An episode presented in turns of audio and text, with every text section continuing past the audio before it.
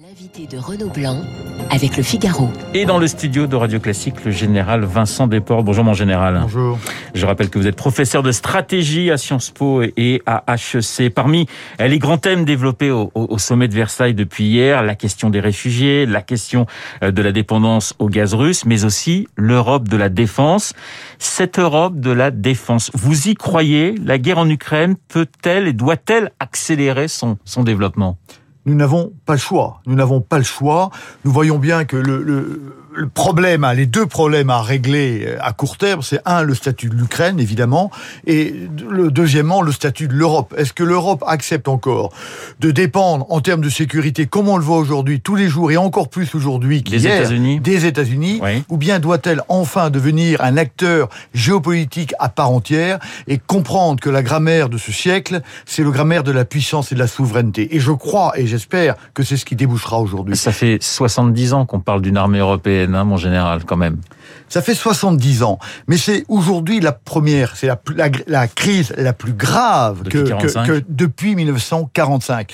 Et tout d'un coup, l'Europe sort de l'enfance qui a été sacrément longue et se rend compte qu'elle doit être, qu'elle doit elle-même gérer ses problèmes. Elle se rend bien compte que les États-Unis sur, sur lesquels elle a fondé, elle a croyé, elle, elle a cru fonder sa sa, pas sa souveraineté, mais sa défense, eh bien, euh, l'Amérique la paye de mots, la paye d'armes, et c'est bien. Mais on, voit bien que l'Amérique n'est pas du tout prêt à s'engager, comme elle l'a fait, la grande Amérique de 40, de 43, 44, 45, elle n'est plus du tout prêt à le faire. On va revenir sur les États-Unis dans un instant, mais la, la, première question est de savoir ce que l'on entend finalement par défense européenne.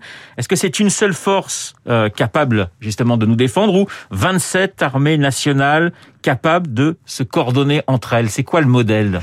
Alors, je crois que le point est de ne pas se battre sur le modèle. Ce qui manque, c'est une volonté politique d'autonomie et de défense commune. C'est secondaire pour vous, le modèle? Le modèle, on le, on le trouvera. On voit bien que ce qui a manqué, c'est la volonté politique. On voit bien aujourd'hui que les choses changent, que les Danois profondément otaniens ont bien compris qu'au fond, leur assurance vie, ça n'était pas les États-Unis, mais c'était l'Europe. L'Allemagne est rentrée dans l'histoire en se disant, nous devons non seulement être une puissance économique, mais pouvoir euh, assurer notre défense.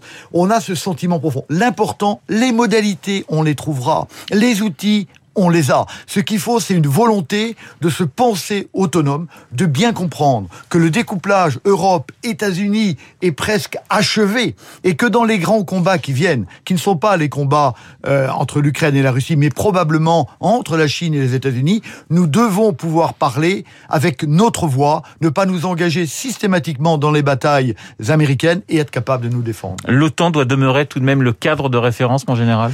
Moi, je vous propose de ne pas opposer l'Europe et l'OTAN. Ça n'est pas le sujet du jour. Il faut sortir par le haut de ce, de ce débat.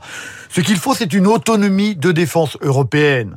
Et donc, si on revient à l'OTAN, ce qu'il faut, c'est un pilier de défense autonome. Pour l'instant, l'Amérique domine complètement parce qu'elle fait du bilatéral. L'Amérique parle au Danemark, elle parle à la Hollande, elle parle, euh, elle, parle aux Pays-Baltes en bilatéral. Donc, elle est puissante.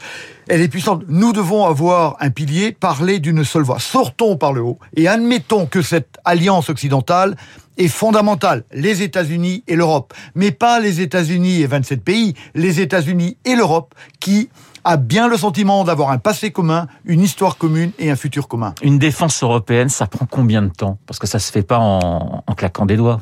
Ça, ça, ne se fait pas en, en claquant des doigts, bien sûr. Mais d'une part, en termes économiques, nous sommes la première puissance économique au monde, donc on peut faire des efforts et, et monter. Et on voit bien qu'il y a des, il y a des, il y a des moyens.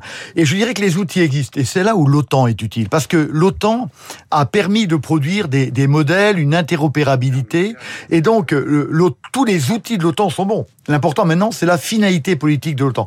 Mais les outils de l'OTAN sont bons. Donc volonté politique, on l'a. De l'argent, on peut le trouver. Et des modèles d'interopérabilité, des, façons de commander, des PC, on les a. Donc maintenant, on peut avancer. la France doit jouer un rôle central dans cette défense européenne. Nous sommes les seuls en Europe à avoir l'arme nucléaire. Hein. C'est la France qui a l'arme nucléaire. Est-ce que ça nous donne plus de poids et ça doit nous mettre plus en avant? Écoutez, c'est un sujet qu'il faudra traiter. On ne peut pas penser construire une défense européenne et ne pas régler le statut de l'arme nucléaire française au sein de l'Europe de la défense. C'est un problème évidemment extrêmement compliqué. Pourquoi? Parce que pour appuyer sur le bouton rouge, comme on dit, il faut avoir une légitimité politique, parce que les conséquences en seront terribles. Et pour l'instant, au niveau de l'Europe, chacun le sait, il n'y a aucune autorité légitime politique pour tirer nucléaire. Et si la guerre, puisque c'est dans le concept de défense français, devait amener aujourd'hui le président Macron à tirer nucléaire, c'est dans le concept, eh bien, il le ferait au nom de la France. Il ne pourrait pas le faire au nom de l'Europe. Donc, ce problème de l'arme nucléaire est un vrai problème. Il est sur la table, mais de toute façon, il ne se pose pas tant que le problème de la défense n'a pas été réglé. Mais il faudra régler ce problème. Le, le, le budget consacré euh, à, la défense, il y a que quelques pays qui sont à, peu près à, 2%, la France, la Grèce, les pays baltes et la Roumanie. Les autres États de l'Europe sont autour de d'1,2% il va falloir que tous les pays fassent un effort pour vous supplémentaire. On a vu que l'Allemagne a décidé de, tripler son, budget. Vous rappeliez la situation du Danemark. Il y a un véritable effort à faire de la part de tous les États membres?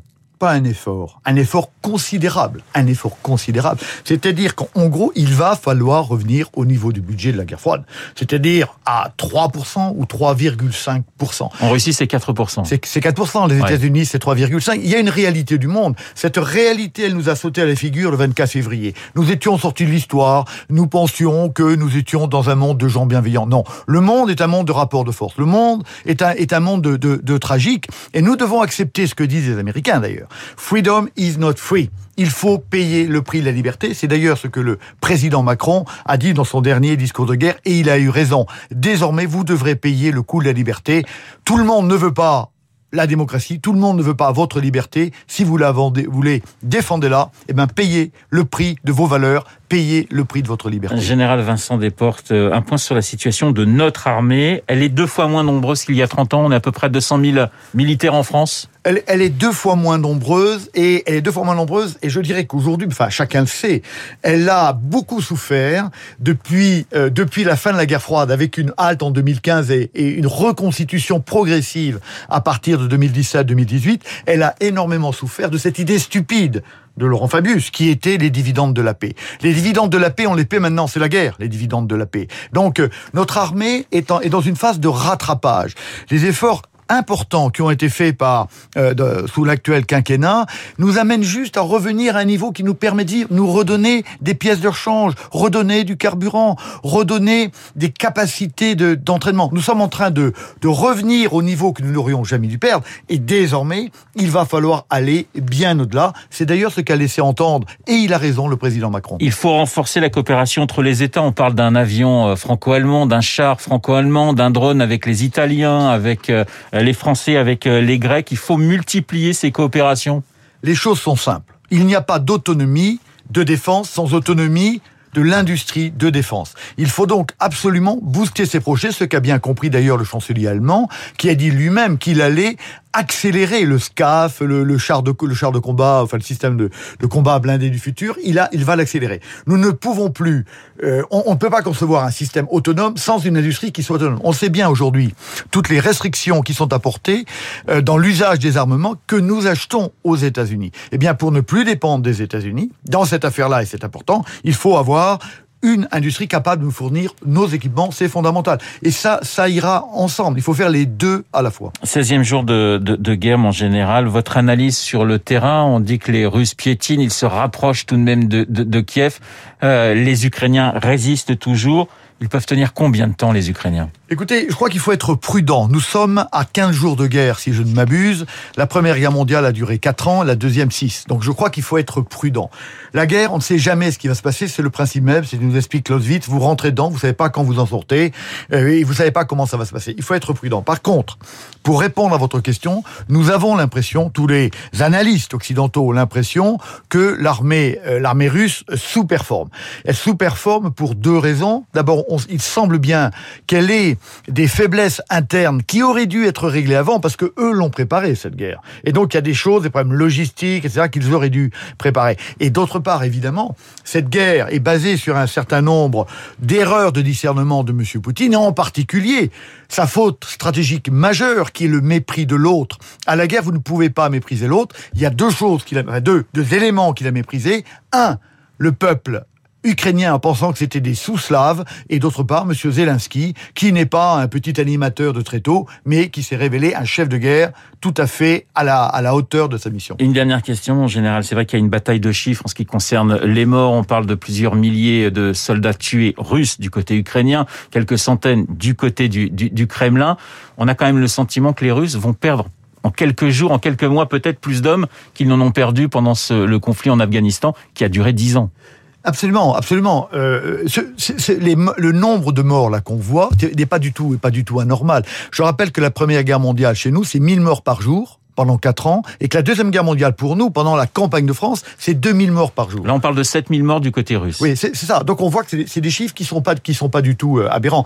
Et donc, euh, le, on sait bien que les deux faiblesses de M. Poutine, c'est la fissure qui est en train de se créer au sein de la population russe, et d'autre part la fissure qui est en train de se créer au sein de, de l'armée russe. Et on voit bien, on sait bien que plus il y aura de morts, plus ces deux fissures vont s'élargir, et c'est sa vraie faiblesse. Merci, Général Vincent Desportes, d'avoir été ce matin mon invité, professeur de stratégie à Sciences Po et à HEC. Je vais donner le titre d'un livre qui va sortir très prochainement et que vous avez signé. Ça s'appelle euh, Viser le sommet, devenez euh, stratège et c'est chez De Noël. Je vous souhaite une excellente journée. Il est 8h27. Dans un instant, nous allons retrouver Charles Bonner pour l'essentiel de l'actualité.